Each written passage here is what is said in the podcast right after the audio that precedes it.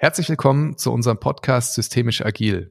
Mein Name ist Florian Zapp, ich bin systemischer Organisationsentwickler und auch heute wieder digital zugeschaltet ist der Martin Schenkenberger. Ich bin Scrum Master und wir haben heute einen Gast und zwar Johannes Erhardt. Hey, grüß dich. Schön, dass du da bist. Danke, ich freue mich auch, dass ich da bin. Wir schauen heute so ein bisschen, also für uns jedenfalls, in die Zukunft, weil da gibt es ein ganz spannendes Thema, das der Johannes verfolgt, nämlich Daten und ganz schnell fällt dann auch der Begriff irgendwie KI, aber das nimmst du uns bitte gleich noch mal ein bisschen auseinander. Was ist denn was, damit das wie auch schön nicht durcheinander kommt?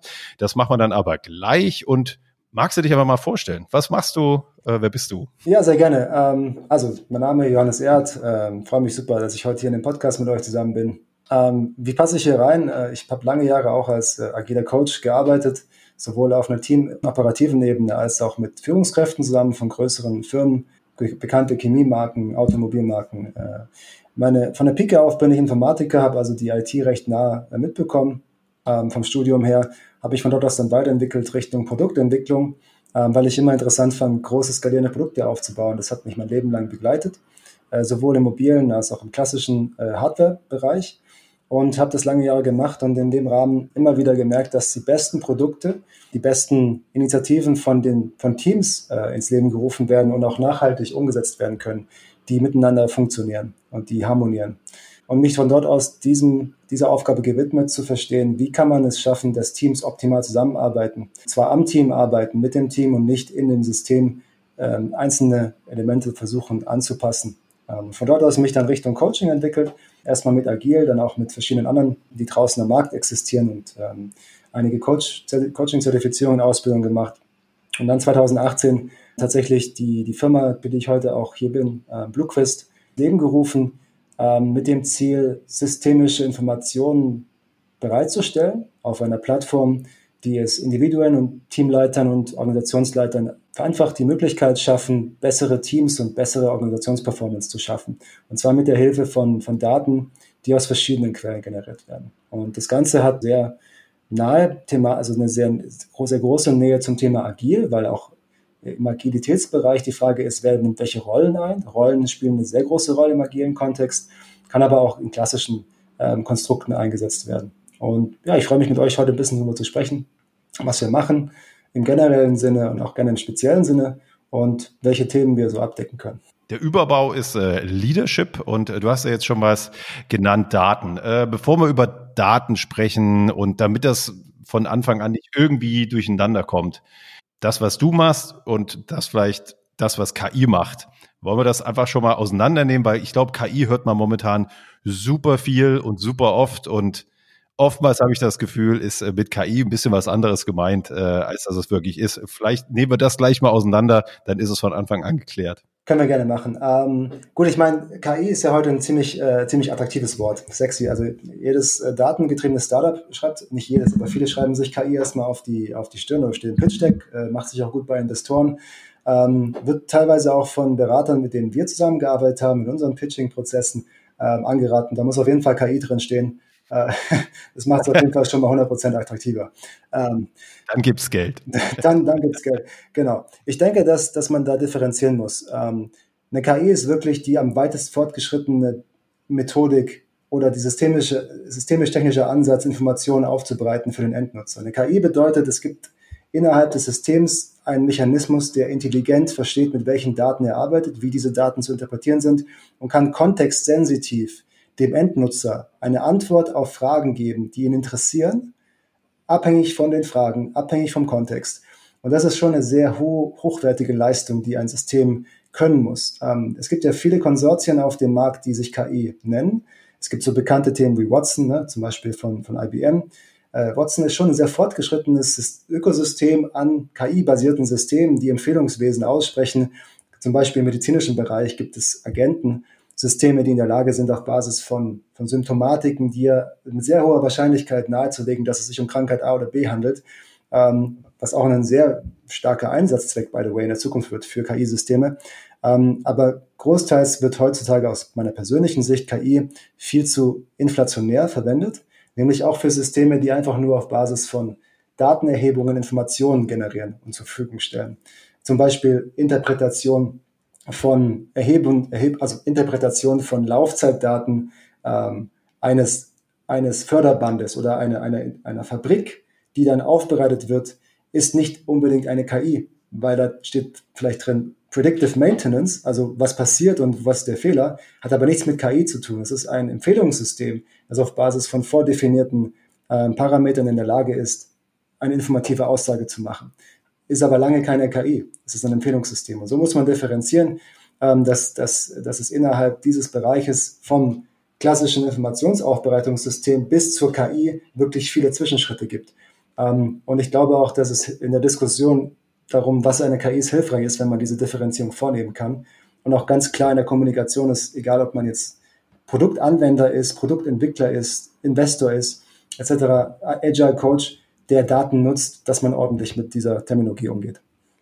Ich, ich habe da auch gleich noch eine Anfängerfrage wahrscheinlich. Hat KI dann also im Gegensatz zu dieser Datennutzung irgendwas mit Lernen zu tun, also dass das System sozusagen weiter lernt? Genau. Ja, genau. Also ähm, es gibt ja so zwei große, KI gehört eigentlich zum, zum größeren Feld von Machine Learning. Ähm, also selbst lernende Systeme, die in der Lage sind, auf Input-Daten auf Basis eines Vorgehens, einer Methodologie, Output zu generieren, der höherwertig ist. Ähm, es gibt dort verschiedene Ansätze. Ähm, grundsätzlich ist aber vielen inhärent, ähm, in, der, Natur inhärent, dass sie selbst lernen sind. Das heißt, dass sie aus ihren Fehlern auf Basis von Validierung lernen können. Ähm, das sind klassische Recommendation-Systeme. Nehmen wir mal Amazon zum Beispiel. Amazon gibt ja Empfehlungen. Wenn du ein Produkt anschaust, steht unten dran, diese Nutzer, ähnliche Nutzer kauften die gleichen Produkte, bla bla. Ähm, das ist ein selbstlernendes System. Dahinter steckt einfach nur eine, eine automatisierte Engine, die schaut sich an, sind deine Verkäufe ähnlich wie die, wie die Verkäufe von Nutzern, die wir in der Datenbank haben. Und dann schaut es sich an, da wo die höchste Passung ist, da rekommende ich jetzt mal ähnliche Produkte, die auch die gleichen gekauft haben, an den Nutzer. Ähm, das ist ein Inputfaktor. Es gibt aber noch mehrere Inputfaktoren. Und äh, KI-Systeme und Machine Learning-Systeme lernen selbst, sind in der Lage, auf Basis von Validierungen dann auch Anpassungen in ihrer Logik vorzunehmen, die zu besseren Ergebnissen später führen. Vielleicht dann noch eine kleine Differenzierung. Es gibt Guided und Unguided Learning. Guided Learning heißt, es gibt ein Set an Referenzdaten. Und die wurden bereits validiert. Das heißt, ein System kann gegen validierte Referenzdaten arbeiten. Sagen wir mal, es gibt bereits historische Wetteraufzeichnungen von den letzten 100 Jahren. Ein System bekommt ein bekommt Inputparameter vom aktuellen Wetterstand und kann sozusagen vergleichen mit einem Datenpool, der bereits validiert ist. Das ist Guided Learning. Das heißt, es gibt bereits bestehende Sätze, mit denen verglichen werden kann. Unguided Learning ist die vollkommen selbst, selbst organisierte Interpretation der Daten, die ein System bekommt, ähm, ohne eine vorherige validierte Menge an Informationen, Daten, gegen die dieses System nur neue Inputs oder neue, neue also ne, Inputs, neue Inputdaten vergleichen kann und damit ähm, sozusagen Ableitungen treffen kann. Und ähm, wie du aber schon so schön sagst, Florian, es ist auf jeden Fall so, dass die, dass die lernende Komponente ein, ein, ein, wichtigen also ein wichtiges Element ist innerhalb solcher Systeme. Mhm. Ah, super, vielen Dank. Also total, total spannend. Und wenn wir jetzt den Bogen wieder zurückschlagen zu dem, was du und deine Firma Bluequist macht, also du würdest es nicht als KI bezeichnen? Es ist noch keine, noch keine KI. Wir haben Ziel, also wir haben ein Zielbild, wollen wir eine KI haben, aber es ist noch keine KI, es ist noch ein Empfehlungssystem. Mhm. Genau. Okay. Dann haben wir da jetzt schon mal die Basis. Äh, aber vielleicht können wir am Ende noch mal einen Ausblick äh, wagen, was äh, KI vielleicht in Zukunft mhm. macht mit uns äh, im Bereich Arbeit. Äh, ist ja auch mal spannend. Mal sehen, ob wir da noch dazu kommen.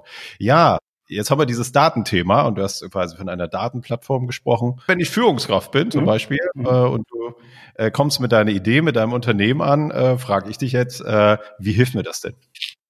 Es gibt ja gerade relativ viele äh, Firmen, gesettelt oder Startups am Markt, die versuchen mit datenzentrierter Arbeitsweise Unterstützungen im Bereich auch Human Potential, also im Bereich menschliches Potenzial, Workforce Enablement, Arbeitskraftverbesserung ähm, durchzuführen. Und ähm, Bluequist kategorisiert sich ein in diesem Bereich äh, Human Potential Enablement, People Analytics, das ist noch ein bisschen negativ be belegtes Wort in Deutschland, würde ich sagen, kommt aber gerade auch viel stärker aus Silicon Valley, aus Amerika. Also die Kunst mit Daten dabei Organisation, Teams, Individuen dabei zu unterstützen, besser zu werden in dem, was sie tun. Ja, das ist so, das ist im Grunde so der, der große Aufhänger. Ähm, ich bin sicher, da kommt irgendwann auch noch jetzt demnächst die Frage, was ist denn so die negative Seite davon? Äh, gibt sicherlich viele Bedenken, da können wir auch drüber sprechen. Ähm, hat, ich kann nicht gleich vorweggreifen, hat immer mit der Intention zu tun. Also mit welcher Intention gehe ich daran? Es gibt, genau, es gibt auf der Welt gute, es gibt böse Intentionen, es gibt dazwischen viele Grauschattierungen. Ähm, gehen wir mal davon aus, dass wir mit der guten Intention rangehen. Äh, dann haben wir, also BlueQuest selbst hat ein System gebaut, das auf fünf Ebenen Daten über Gruppen und also über Menschen ähm, erfassen kann. Wir reden von Persönlichkeitsdaten. Ähm, wir reden dort zum Beispiel die inhärente Persönlichkeitsstruktur eines Menschen. Äh, Extraversion, Intraversion, äh, Neurozytismus, weniger Neurozytismus, Offenheit für Erfahrungen etc. Das werden jetzt einige unter Big Five kennen. Es gibt aber noch andere äh, Modelle. Ähm, wir haben dann auf der zweiten Ebene betrachten wir die Präferenzen, die Motive und die, die Werte. Ähm, also zum Beispiel kulturelle Wertevorstellungen, die wir haben. Ähm, ich denke, wir sind hier in der Gruppe, kennen wir den Impact, den Kultur leisten kann auf, auf Erfolg oder Misserfolg.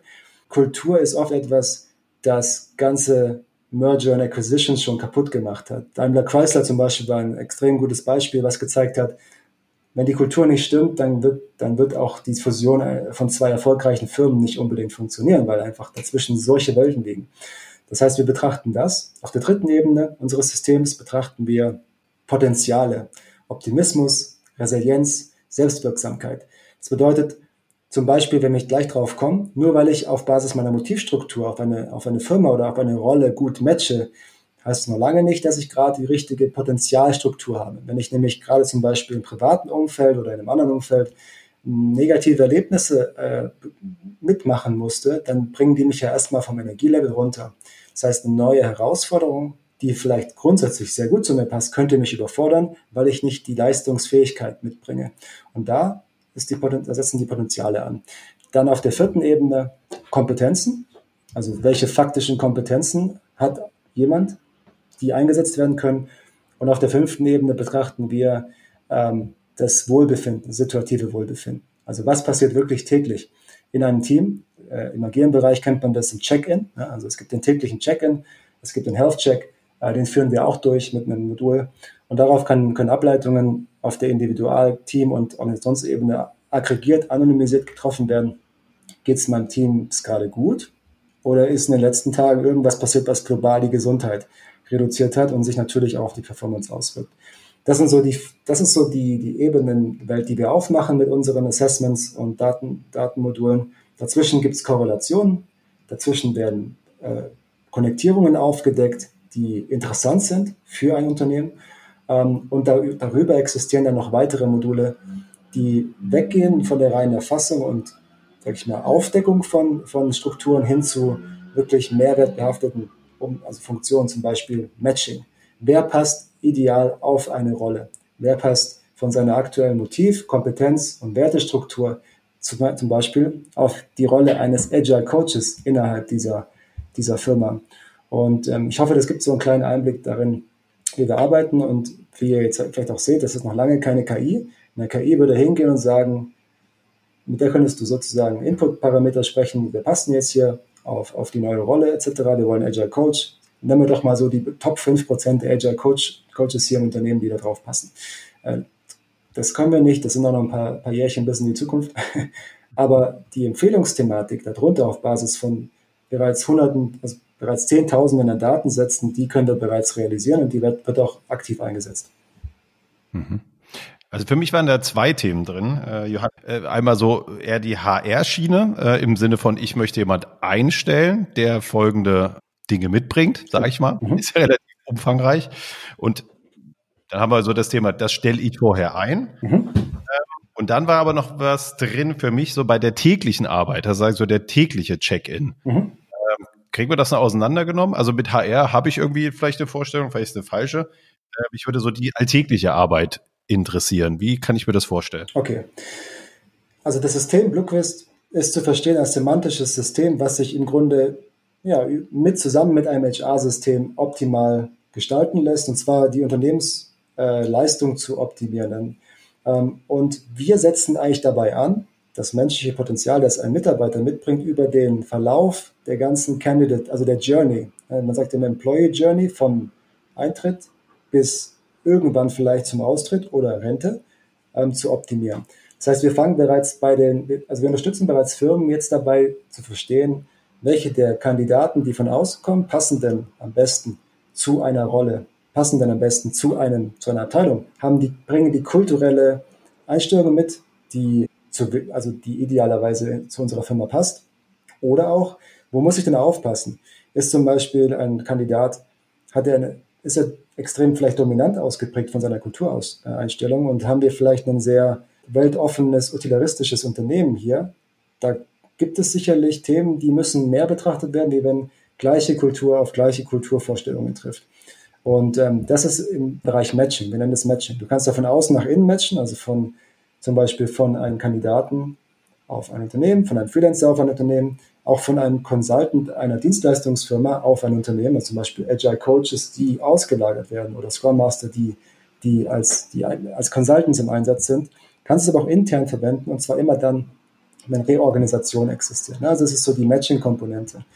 Ähm, was du jetzt noch angesprochen hast, ist die, ist die Thematik, wann, also wie hoch ist die Frequenz des Einsatzes. Ne? Genau. Die Matching-Thematik kommt natürlich nicht ständig zum Einsatz, äh, sondern halt, wenn es Reorganisationsthemen gibt, Neubesetzungsthemen, Learning, Kurse zum Beispiel, also ähm, dann kommt sowas punktuell zum Einsatz.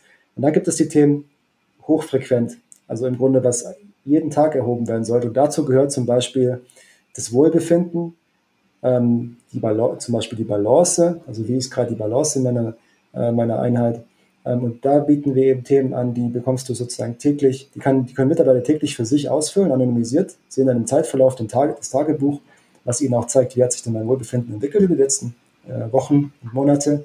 Und das Ganze wird dann auch anonymisiert sozusagen Führungskräften und der Unternehmensleitung zur Verfügung gestellt, um zu sehen, wie geht es eigentlich meinem Unternehmen. Okay, dann, also ich habe auch gleich, gleich noch ein paar Fragen dazu. Das erste, ähm, und da müssen wir jetzt aber, glaube ich, auch die beiden Felder unterscheiden, ist natürlich, wie, wie kommt ihr jetzt an die Daten? Also bei so einem, diesem Matching-Thema muss dann ja eine Einzelperson wahrscheinlich irgendwie eine Art ähm, Test, Assessment oder sonst wie durchlaufen.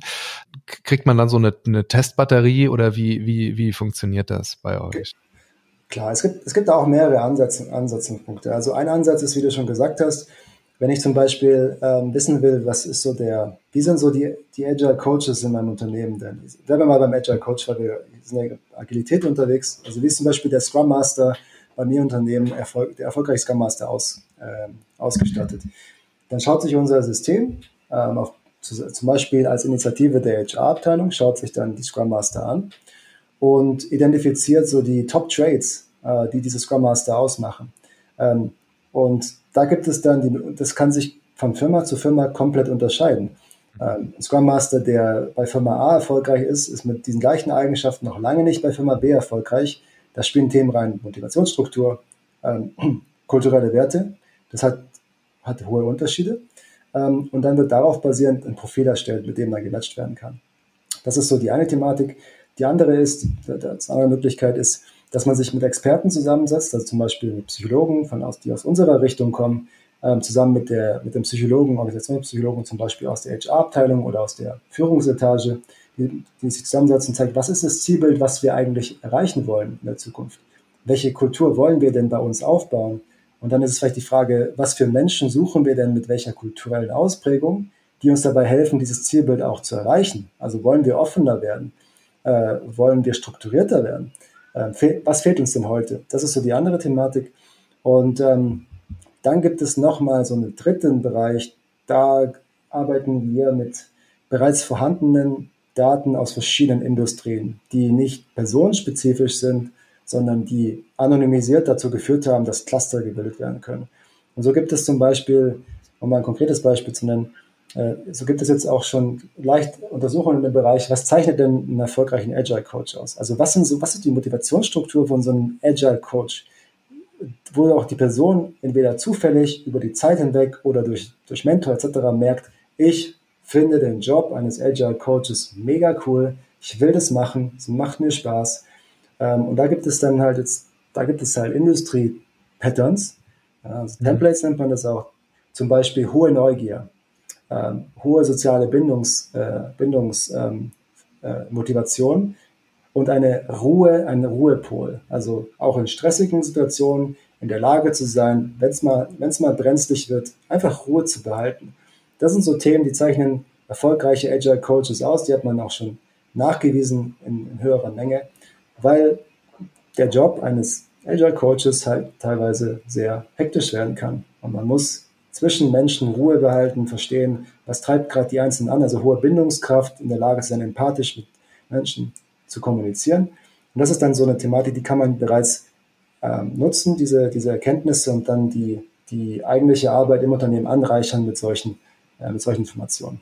Vielen Dank. Ich, ich wollte, ich hatte sogar was anderes im Kopf, aber deine Antwort ist äh, viel spannender. Also die Frage, ähm, die, die ich noch äh, dann, dann eigentlich stellen wollte, ähm, kommt gleich. Aber sozusagen, du hast natürlich völlig recht. Bevor ich messe, was der Kandidat oder die Kandidatin mitbringt, muss ich ja erstmal äh, sozusagen festhalten, an was gleiche ich das ab. Soweit hatte ich das noch gar nicht im Kopf. Das macht natürlich total Sinn. Jetzt bewirbt sich Martin als, als Agile Coach oder Scrum Master irgendwo und eine Firma hat gesagt, wir legen das für uns fest oder mhm. durch, durch euer System festgestellt, ähm, das sind die Top 5 Eigenschaften, die bei uns erfolgreiches, erfolgreiches Scrum Master haben. Wie kommt ihr jetzt an Martins Profil? Also woher, wie findet ihr raus, welche ähm, Motivationslagen und Kompetenzen, äh, kulturelle Kompetenzen Martin hat? Okay. Also sagen wir mal so, der Martin ist ein weltoffener Typ, der voll Bock hat auf so Informations- und Datenthemen. Und Martin bekommt jetzt eine Einladung, da genau, da, da strickt er schon die Hände und sagt, ja, Chaka. ähm, genau, der Martin ist also voll digital aufgestellt. Geht, geht, auch für nicht digitale Menschen, aber Martin ist es. So, dann bekommt er eine Einladung von der HR-Abteilung, da steht dann Welcome to your profile, we are happy to have you. Let us know who you are. So die Richtung. Ne? Und dann macht der Martin halt ein super kurzes spielerisches Assessment. Das kann er entweder zu Hause auf dem Sofa machen mit einem Smartphone oder das macht er einfach, äh, weiß ich nicht, äh, am Tisch mit seinem Laptop und kann das auch abbrechen. Also kann, kann einfach zwischendurch Pause machen und rausgehen und später weitermachen. So, und dann, dann bekommt, und dann macht der Martin zum Beispiel, sagen wir mal, das Motivationsstrukturanalyse. Ne? Dann äh, macht der Martin halt diese aktuell 120 ähm, Fragen, Items. Und dann bekommt der Martin aber auch von sich selber das Ergebnis. Das heißt, er kann mit seinem eigenen Ergebnis auch weiterarbeiten. Versteht deutlich, hoffentlich, mehr über seine Motivationsstruktur und kann auch selbstkritisch in die Reflexion gehen, was mache ich jetzt mit diesen Daten? Spiegeln die mich wieder? Oder habe ich irgendwo eine Dissonanz in der Selbstwahrnehmung? Dadurch wird Selbstreflexion deutlich gestärkt. Und jetzt bekommt dann aber auch das Unternehmen mit der Sicht des Unternehmers, also des, der HR-Abteilung, bekommt sozusagen diese Analyse, wo passt der Martin, also in Anführungsstrichen, wo ist eine, ho eine hohe Übereinstimmung und wo ist eine niedrige Übereinstimmung. Das heißt jetzt nicht, dass unser System die Entscheidung trifft, der kommt rein und der kommt nicht rein. Und da achten wir auch ganz stark drauf im Onboarding, in der Beratung. Nutzt dieses System nicht für Entscheidungen, nutzt es Mehrwert aktivierend, um bessere Entscheidungen zu treffen und bessere Konversationen mit euren Bewerbern führen zu können. Wenn wir jetzt einen Bewerbungscase mal ähm, in, in, in den Fokus nehmen. Und am Ende ist es dann halt so, es gibt eine Auswertung, der Martin bekommt sein Profil, der HRler bekommt äh, das Soll-Profil und dann die Auswertung zu dem Thema Martins Profil und sieht dann, geh doch mal mit dem Martin im Bereich Ruhepol ins Gespräch. Was macht den Martin denn unruhig? Also wie schnell wird er unruhig? Und könnte da vielleicht etwas sein, wo ihr auf jeden Fall darauf achten müsst, wenn ihr zusammenarbeiten wollt und dass man da auch gemeinsam Lösungen dafür findet und zumindest von vornherein schon proaktiv weiß, da könnte was in Zukunft sein. Es soll eine proaktive, ähm, präventive Thematik sein, die dazu beiträgt, dass Probleme später nicht auftreten und dass Handlungsfelder schon bekannt sind. Und das ist im Grunde der klassische Einsatzzweck, den wir da sehen. Empfehlungswesen, Aufbereitung der Informationen, viel mehr Insights für die, zum Beispiel Personalabteilung in dem Kontext um solche Gespräche besser zu führen. Und das hat ja zwei Seiten. Ne? Nicht nur die, die Personalabteilung, sondern auch der Martin weiß, weiß dann, wenn er das sieht, ähm, zu welcher Kultur werde ich denn gerade, also wie ist die Kultur des Unternehmens, welche Motivationsstrukturen herrschen denn großteils vor, kann er so auch für sich entscheiden und sieht im System, mal gucken, ob das das ist, was ich möchte. Hm. Genau, kann mir natürlich auch bei der Entscheidung helfen. Vielleicht kommt einfach raus, ich sollte diesen Job gar nicht erst anfangen. Und dann wäre beiden Seiten auch geholfen. Äh, erstens, dass ich nicht zur Fehlbesetzung werde. Also Fehlbesetzung mal ganz neutral ausgedrückt. Ich bin einfach fehl am Platz. Ja, finde ich ein spannendes Thema. Also ich hatte wirklich das, was du Anfang gesagt hast, so, ähm, wir haben uns ja auch drüber unterhalten im Vorgespräch, so ist es die dunkle Seite der Macht. Ähm, ich kriege aber langsam ein Bild, dass es auch für beide Seiten sehr gut einsetzbar ist. Mhm. Das, um einfach beide Seiten äh, Enttäuschung und viel Arbeit äh, vorzubeugen. Genau. Also es ist ja für dich, also ich sag mal so, die, wir haben ja so in, kulturell in Deutschland auch so ein Thema Tabuisierung von Fehlschlägen. Als Agile Coach und äh, im agilen Manifesto heißt es ja auch, ähm, oder besser gesagt, ist darauf ausgerichtet, du kannst, du darfst ja auch Fehler machen, aber lern ja aus deinen Fehlern bitte. Ne? Also ähm, bitte nicht den Fehler machen, Fehler unter den Teppich zu kehren und nicht darüber zu sprechen, was wir gerne in vielen Kulturen, in vielen Firmen haben, sondern guck sie dir an, mach Lessons Learned, mach eine Review, eine Retro und dann geh weiter. Und ich glaube, man muss auch akzeptieren, dass halt gewisse Themen passen und manche Themen passen halt einfach nicht so. Und da kannst du so viel du möchtest rumschrauben. Manche Menschen werden sich einfach nicht grün sein und andere sind halt von vornherein, sind sofort in, auf einer Wellenlänge. Und da nochmal zurückkommen dazu, du kannst ein Messer, kannst du zweiseitig nutzen. Du kannst damit eine Zwiebel schneiden oder kannst jemanden den Finger aufschneiden. Die Intention macht also auch bei unserem Tool das wirklich den, den, den Unterschied zwischen positiv und negativ. Wenn, du, wenn jetzt ein HRler anfangen würde oder ähm, sagen wir mal zwei Beispiele, HRler würde anfangen zu sagen, ich selektiere sofort alle aus, die nicht, die auch, die nicht mindestens 80 Prozent passen. Naja, dann ist es schon aus meiner Sicht negativ. Guckt man aber in andere Länder und Kulturen, wird sowas schon relativ stark durchgeführt. Nur ich finde das nicht richtig und das sollte man auch als empathischer Mensch in Erinnerung haben oder halt sich immer vor Augen führen. Ähm, oder wenn jetzt jemand, wenn halt, äh, weiß ich nicht, die Führungskräfte sagen, ja, jetzt wollen wir aber mal schon genau wissen, wer da kein hohes Wohlbefinden hat äh, und versucht halt an die Daten ranzukommen, was wir auch nicht empfehlen würden. Und genauso ist es aber mit jedem System. Es ist nur so positiv oder negativ wie die Intention der Anwender.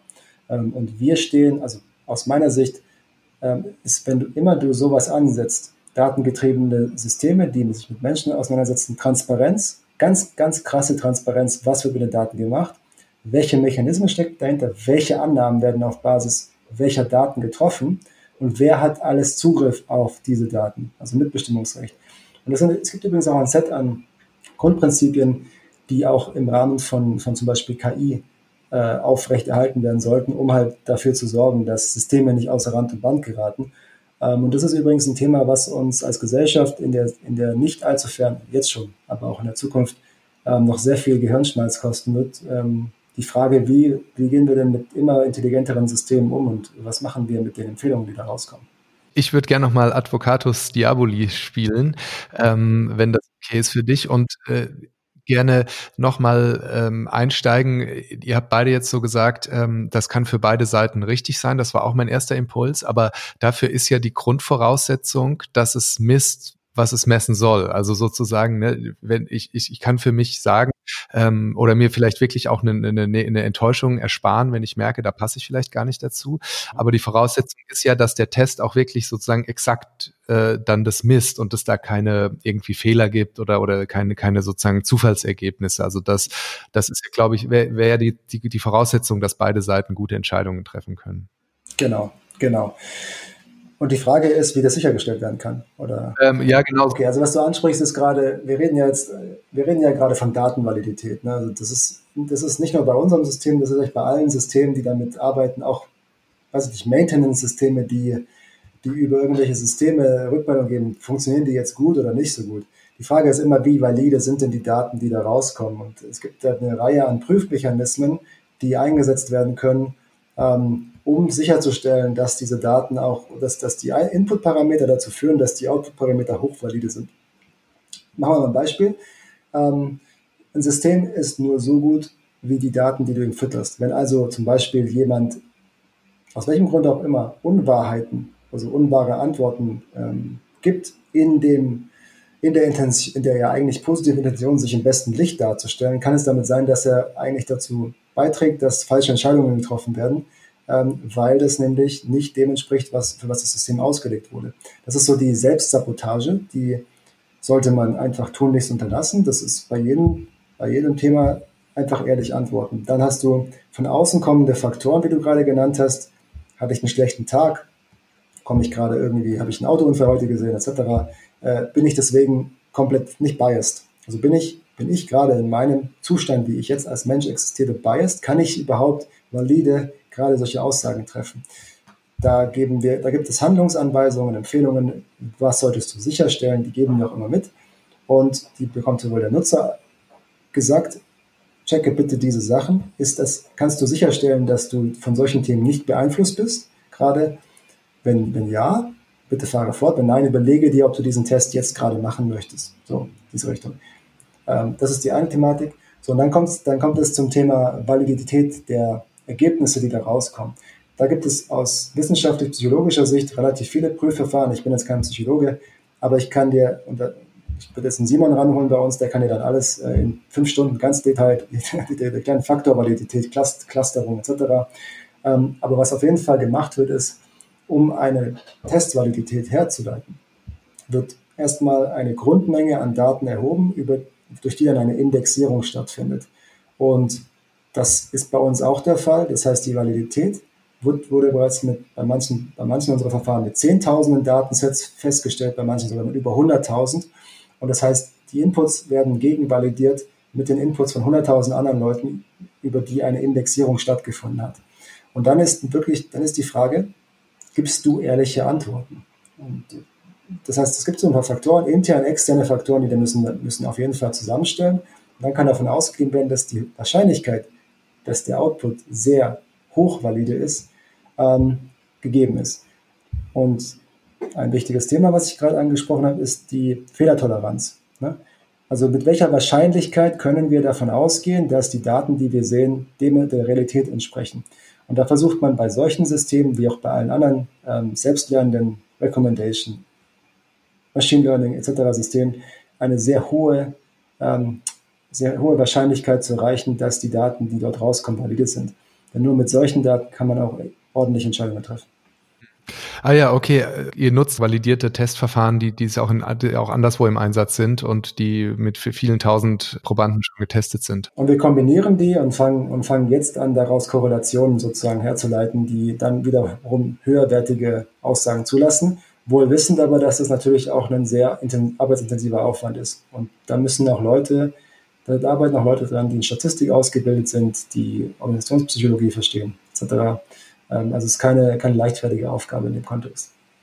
Super, ich ich, ich bleib noch mal in der kritischen Rolle, wenn es okay ist. Ähm, dann, dann hast du ja gesagt, es ist immer die Intention, ähm, die, die äh, es ausmacht. Und ich weiß gar nicht, wahrscheinlich können wir drei das hier überhaupt nicht jetzt klären, aber ähm, sozusagen, es gibt ja in der in unserer Gesellschaft schon Abwägungen, wo man sagt, manche Dinge sind potenziell so gefährlich, dass wir eben nicht sagen, das ähm, geben wir jedem frei in die Hand und es kommt halt auf die Intention an, sondern wo wir als Gesellschaft regulieren, äh, bestimmte Dinge sind halt einfach nicht verfügbar. Und ähm, das, das ist ja, glaube ich, bei dem Thema Daten auch immer so ein Grenzfall. Ich selber habe es ja schon mal im Podcast paar Mal erwähnt, komme ja äh, in meiner ersten Berufslaufbahn weiter von der Polizei und da gibt's dieses tolle Beispiel, da gab's diese automatisierten Kennzeichenlesegeräte. Mhm, die haben unfassbar viele Verbrechen aufgeklärt.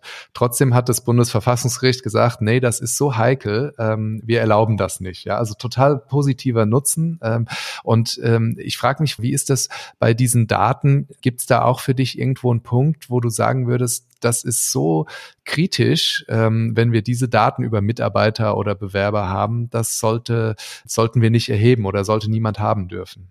Das ist eine sehr, sehr, sehr brisante Frage. ähm, und ich versuche mal eine Antwort darauf zu geben, ähm, die versucht, das Ganze in einen gesellschaftlichen Kontext zu setzen, aber auch in einen Kontext einer Gesellschaft, die die zwischenzeitlich nach sehr technokratischen äh, Grundsätzen handelt. Ähm, und ähm, ja, also lass mich, lass mich so anfangen. Es gibt sicherlich Daten, mit denen kann sehr viel Schindluder getrieben werden. Ähm, das ist, ist auf jeden Fall der Fall. Also ich, wir, wir erheben auch für Unternehmen, mit denen wir arbeiten, äh, gesundheitsspezifische Daten. Ähm, also sind da auch mit sensitiven Daten ähm, auf deutschen Datensendern nach maximaler Datensicherheit unterwegs, wo ich sage, das wäre nicht so gut, also natürlich wäre das nicht so gut, wenn andere Menschen diese Daten in die Hand bekommen. Damit kann, ähm, kann auch viel sozusagen getan werden, wenn man negative Intentionen hat. Ähm, diese Daten können aber im gleichen Schritt auch zu unglaublich positiven Ergebnissen führen. Burnout Verhinderung zum Beispiel. Riesenthema heute in unserer Welt. Verbesserung von, äh, von Absentismus, Präsentismus, wirklich sich wieder identifizieren mit dem, wer man bei der Arbeit ist. So. Nichtsdestotrotz, ja, ich bin voll bei dir. Da muss auf jeden Fall dafür gesorgt werden, dass höchste datenschutzrechtliche Themen eingehalten werden. Und wir sehen ja auch gesellschaftlich, DSGVO und jetzt der, der, ähm, der, der Act mit Amerika, ähm, der jetzt ja auch angepasst wurde, der Data, äh, Data Transmission Act, ich habe gerade den Namen ver vergessen komplett. Das sind ja alles Symptome dessen, dass eine Gesellschaft versucht zu verstehen, wie kann ich mit den Datenmengen, die sowohl, äh, die sowohl personalisiert als auch nicht personalisiert immer mehr und mehr und mehr exponentiell Moore's Law ne, äh, entsprechend aufkommen, ordentlich umgehen. Ähm, und ich glaube, wir müssen da uns nicht nur dem technologischen, sondern auch dem sozialen, ethischen Kontext äh, die, immer wieder diese, diese Frage stellen. Ich glaube, dass Ethikräte eine sehr wichtige Rolle einnehmen werden in der Zukunft, die ähm, im Advisory Board von Firmen einfach vielleicht auch faktisch zwingend sein sollten, die mit Daten arbeiten, um zu überprüfen, wie werden diese Daten eingesetzt. Und da komme ich gleich auch zum nächsten Punkt. Deine Frage geht ja dahin, war ja im Grunde so hypothetisch gestellt, was sollten wir denn tun? Gibt es denn da eine Grenze heutzutage schon? Eine Antwort, die ich da gerne geben möchte, ist auch, es wird ja leider schon in vielen Fällen getan. Soziale Netzwerke, Facebook und Co. Also es gibt ja, es gibt statistisch nachgewiesen, ähm, kann die Facebook, wenn du 100 Likes machst, weiß Facebook mehr über dich als deine Mutter. Also über deine inner, ja, ja, es ist leider so, weil sie einfach gegen Millionen von Datensätzen gegenprüfen können und dann wissen sie, wer du bist und sie können dir so spezifisch, zielgenau Inhalte über Instagram in deinen Stream reinpacken, dass du, dass du einfach nicht anders kannst, wenn du nicht die Awareness hast, äh, was, es, was es bedeutet, als dich dessen, dem, dem hingezogen zu fühlen. Und äh, da, liegt eine, eine, da liegt ein Riesenrisiko.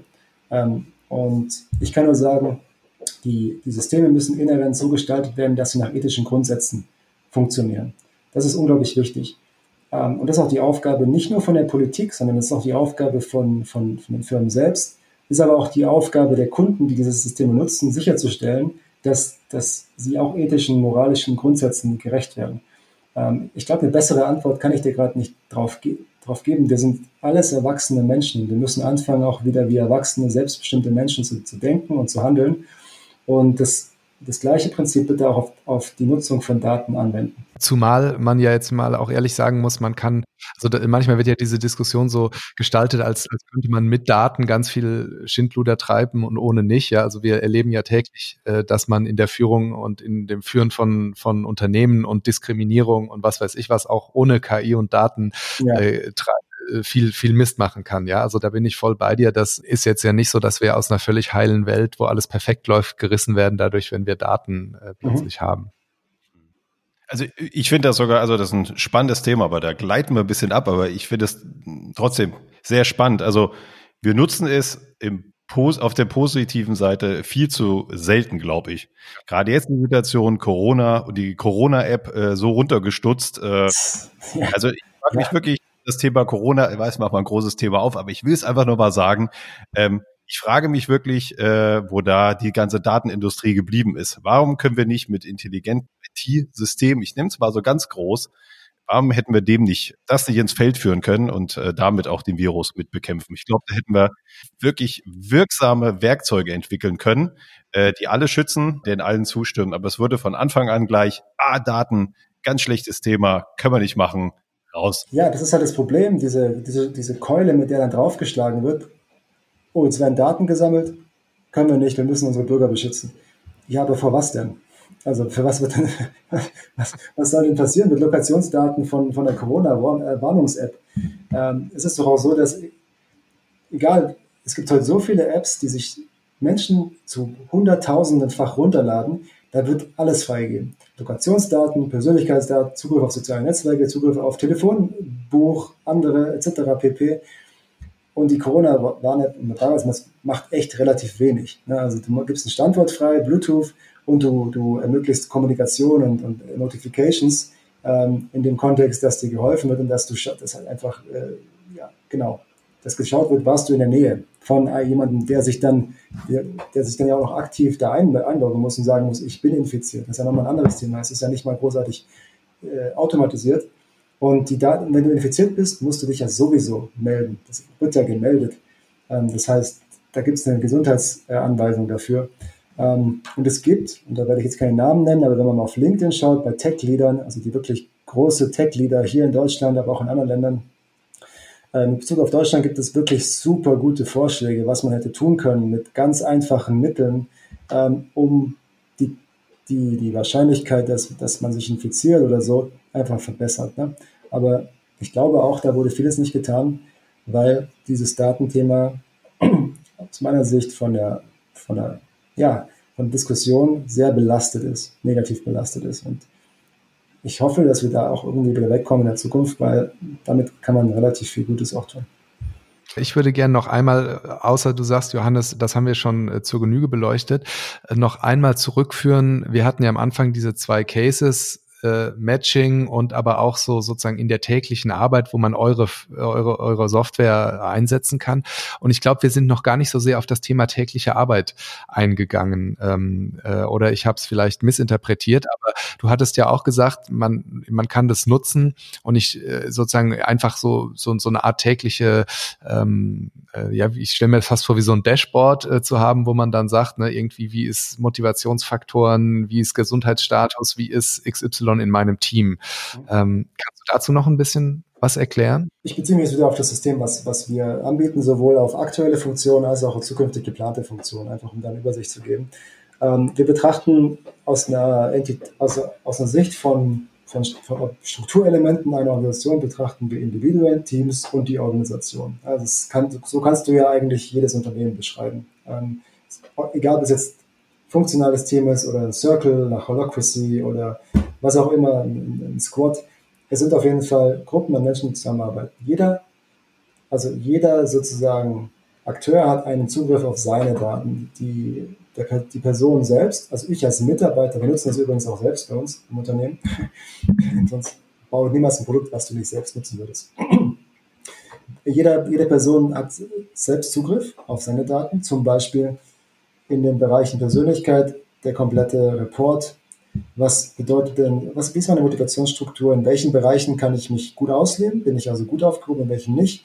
Und kann auf der Basis dann entsprechend auch für sich in der Zukunft sowas, das nennen wir, ich werde das Wort jetzt nicht sagen, ähm, aber im Grunde ein, ein Entwicklungsroadmap aufbauen und dort sich sozusagen kleine Themen reinsetzen, mit denen man sich wirklich auch weiterentwickeln möchte und kann und die auch wirklich spezifisch ähm, zu dir selbst passen. Und du sagst jetzt dann auch selber, ich will mit meinem Thema im Bereich Ruhe und dass ich oft Stress, gestresst bin, möchte ich besser umgehen.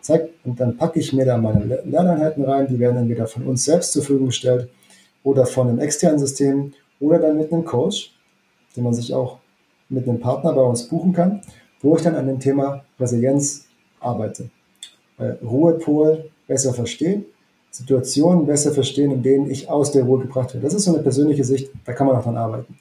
Im Bereich zum Beispiel Balance ist es so, ich bekomme Empfehlungen, wenn ich zum Beispiel im Bereich mentaler Fokus Schwierigkeiten habe, meinen mentalen Fokus konstant hochzuhalten, was ein großes Thema ist übrigens heutzutage, weil wir nämlich immer alle auf, ne, jede Notification ist wichtig. Ich gucke, also gucke ich auf mein Handy 50 Mal, ich weiß gar nicht wie oft am Tag, ich glaube hunderte Male, ähm, durchschnittlich die, die gewisse Altersklasse.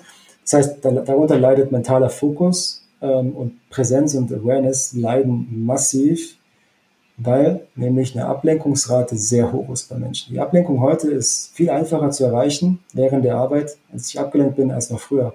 Und da gibt eben dieses, und da gibt es auch Empfehlungen, die dazu beitragen, mach doch mal diese und diese Übung, um dich wieder in den Fokus zurückzubekommen. Ist was ganz Einfaches wie dreimal tief ein- und ausatmen.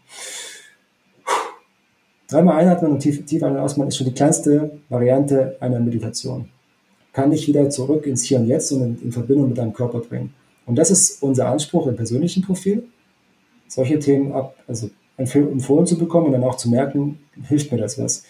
So ein Teamleiter zum Beispiel sieht jetzt die Aufstellungen in Motivationsstruktur und sieht bereits für zum Beispiel im Vorfeld von Teamworkshops, welche Themen möchte ich heute mal ansprechen. Wie gehen wir zum Beispiel mit der konfliktbehafteten Ausprägung A, B um. Ne, das ist so also Vorbereitung auf Teamworkshops, Zieldefinition und die Organisation sieht dann halt entsprechend zum Beispiel, den, wie ich schon gesagt habe, den Verlauf des Wohlbefindens über den gesamten Zeitraum äh, November zum Beispiel und sieht, ah, okay, es gab zum Beispiel bei, beim All-Hands-Meeting, danach gab es einen leichten Dip, äh, negativen Dip in der, im Wohlbefinden. Ist natürlich super interessant zu, zu verstehen, woran lag das und darauf können dann zum Beispiel Umfragen gestartet werden. Also das sind so die drei Sichten. Ähm, es ist aber wie immer, wie ich vorher schon gesagt habe, Measure, Match, Grow. Messen, was ist, matchen, was will ich jetzt tun, damit es besser wird und dann Wachstum ermöglichen. Ja, super. Also das hätte ich mir bei der Begleitung von so manchem großen Veränderungsprozess gewünscht. So ein Tool, wo man irgendwie sehen kann, was haben welche ähm, Maßnahmen für Auswirkungen oder ich bin mir auch sicher, ähm, ich habe immer wieder auch Veränderungsprozesse erlebt, wo es so Einzelereignisse gab, wo, wo wirklich katastrophal Motivation und Wohlbefinden und was weiß ich ähm, gesunken sind. Und das wäre echt äh, auch, glaube ich, ein Augenöffner für so manchen Entscheider äh, gewesen, wenn man da dann gesehen hätte, wie nach einer bestimmten, weiß ich nicht, Ankündigung oder einer bestimmten Art, wie manche Dinge kommuniziert wurden, dann echt die Kurve irgendwie mhm. abfällt. Genau. Äh, Unternehmen nennen das ja gerne dann äh, Pulsbefragung. Da wäre es natürlich schon spannend zu sehen, äh, war die Stimmung vielleicht schon vor der Ankündigung schlecht? Also äh, dann, dann machst du so eine Ankündigung und dann kommen ja manche auf die Idee, nach der Ankündigung machen wir mal eine Pulsbefragung, wie es den äh, Menschen im Unternehmen geht. Tja. So. Genau, genau. Du brauchst, wie willst du, genau, du brauchst ja aus einer rein statistischen, brauchst du immer eine Baseline, gegen die du messen kannst. Was ist denn so die Norm? Und jedes Unternehmen hat übrigens eine gewisse Norm vom Wohlbefinden. Es gibt sowas, vielleicht ganz interessant für eure Hörer oder für unsere, für die Hörer und für euch. Es gibt sowas, das nennt sich Gemeinwohlatlas. Gemeinwohlatlas.de, ich will jetzt keine Werbung machen, das ist gemeinnützig. Ähm, da wird sozusagen, da werden halt öffentlich Menschen befragt, die bei gewissen Firmen arbeiten, wie schätzt ihr denn gewisse sozialkritische Themen ein bei diesen Firmen? Und da wird, da wird zum Beispiel auch eine Baseline aufgebaut, die man sehr gut nachvollziehen kann, auch noch von Firma A zu Firma B. Zum Beispiel die Feuerwehr hat immer eine sehr hohe, ein, ist immer sehr hoch positiv eingeschätzt. Es gibt andere Firmen, die jetzt nicht so gut eingeschätzt sind. Ähm, aber jede Wirkungsänderung, und das hat ja auch einen Einfluss, muss ja auch sozusagen auf Basis von einem Ausgangspunkt entschieden werden. Und das Wohlbefinden ist ein ganz wichtiger Faktor für die Performance von Unternehmen. Nicht nur von Unternehmen, sondern auch in der Familie, in der Gesellschaft wie hoch ist denn das Wohlbefinden gerade? Und deswegen ist es bei uns auch oben der fünfte, also der fünfte Layer in unserem System diesem Thema gewidmet, weil dort ist ein Einstieg relativ einfach möglich, mal zu sagen, wie geht es denn eigentlich im Unternehmen? Und auf der Basis kann man dann tiefer einsteigen. Äh, ich bin aber voll bei dir. Wenn du eine Befragung durchführst, hast du noch lange kein, kein wirklich aussagekräftiges Ergebnis. Und deswegen sind ja zum Beispiel auch so Themen äh, Jahresfeedback, Review einmal im Jahr sich zusammensetzen und darüber zu sprechen, wie lief's, ist ja auch relativ unsinnig, weil es ist ja so, dass ich da gerade in einer schlechten Verfassung sein kann oder vielleicht, ähm, ne, also und ich kann ja mich doch lange nicht dran erinnern, was ich, im, wenn ich im September drin sitze, was ich im Januar gemacht habe. Genauso wenig kann sich die Führungskraft daran erinnern.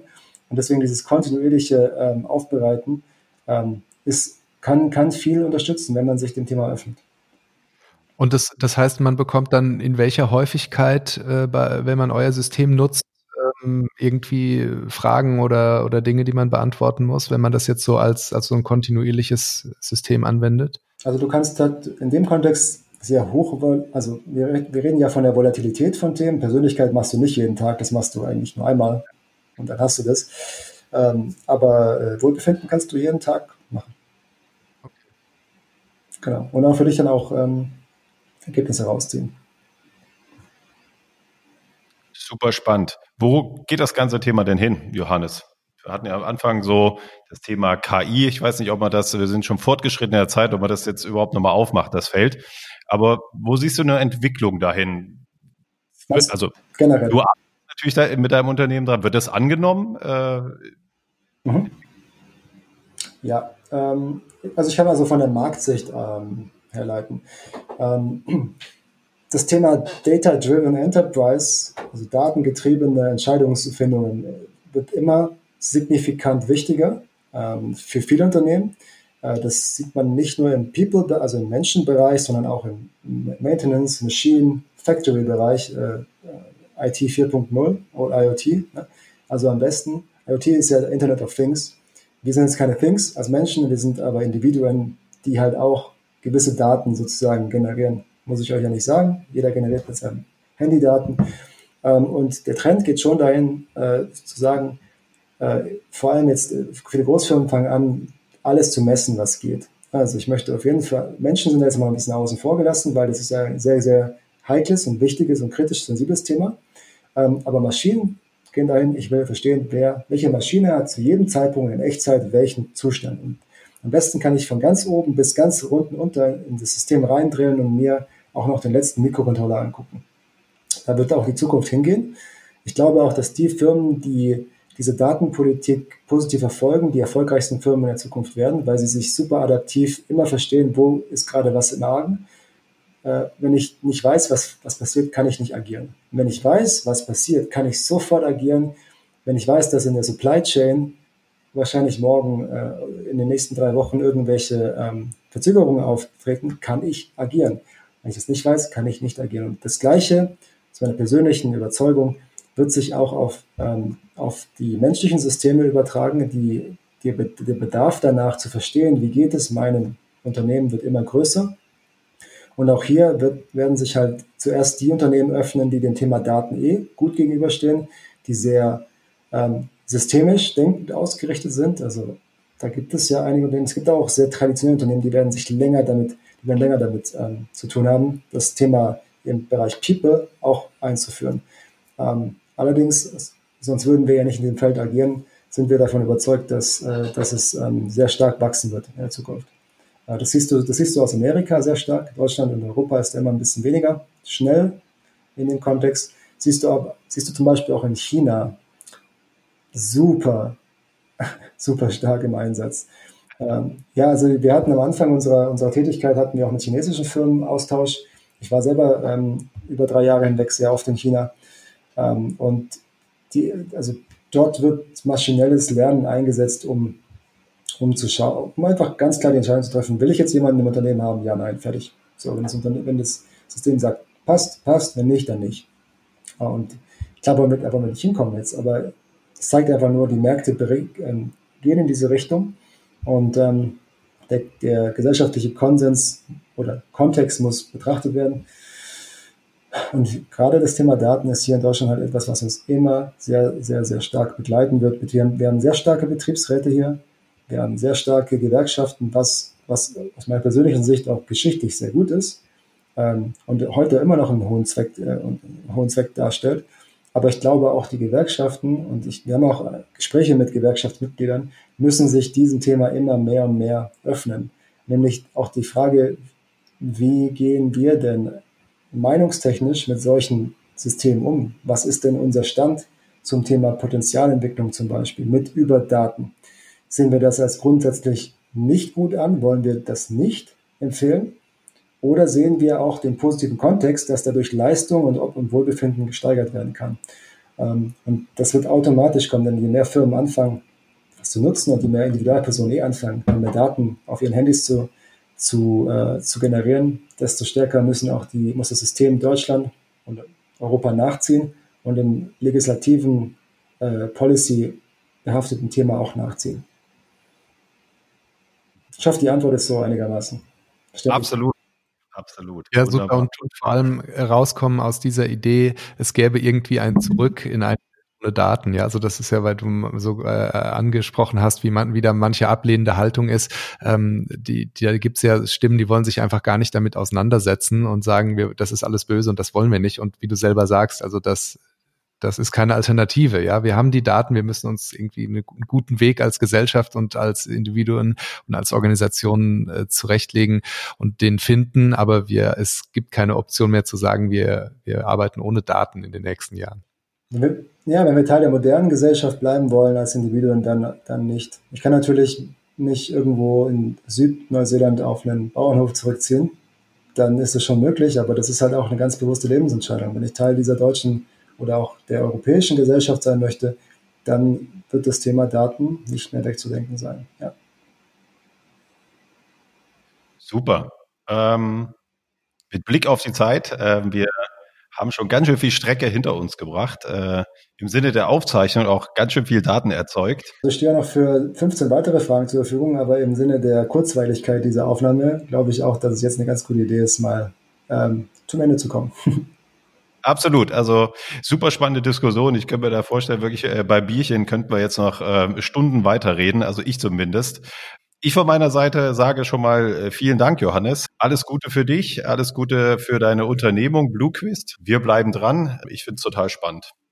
Danke auch an euch für die Möglichkeit und ähm, ja, ich freue mich auch auf weitere Themen, die wir gerne in Zukunft gerne nochmal angehen können. Schönen Abend euch. Dir auch. Mach's gut.